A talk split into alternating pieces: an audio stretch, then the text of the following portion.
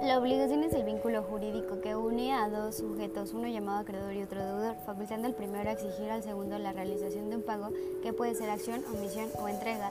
Los derechos personales son identificados como derechos de crédito y en ellos se distinguen los elementos objetivos, acreedor y deudor. Los actos jurídicos son la manifestación expresa o tácita para un resultado, así como los hechos jurídicos es la imposición del cumplimiento de una norma.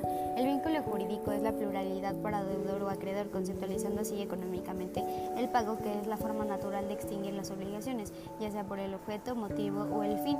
Esto tiene que ser pactado por los particulares, posible, lícito y existente en el comercio.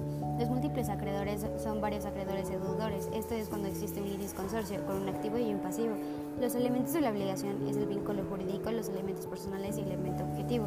Las fuentes generadoras de las obligaciones son la norma o ley, contrato, declaración unilateral de voluntad, gestión de negocios, enriquecimiento ilegítimo, los actos ilícitos y responsabilidad objetiva.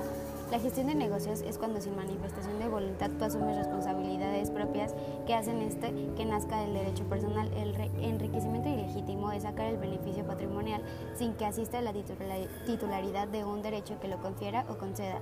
Las formas de obligaciones son dar, hacer y la omisión.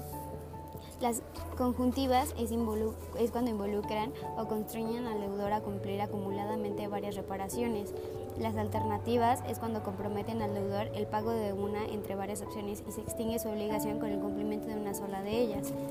Las modalidades de las obligaciones son modo o carga en forma de realizar la obligación, plazo o término que divide la temporalidad en las condiciones, que es el acontecimiento futuro de realización incierta, ya sea suspensiva, que detiene la figura jurídica hasta la realización, o la resolutoria, que retrae la figura de sus efectos.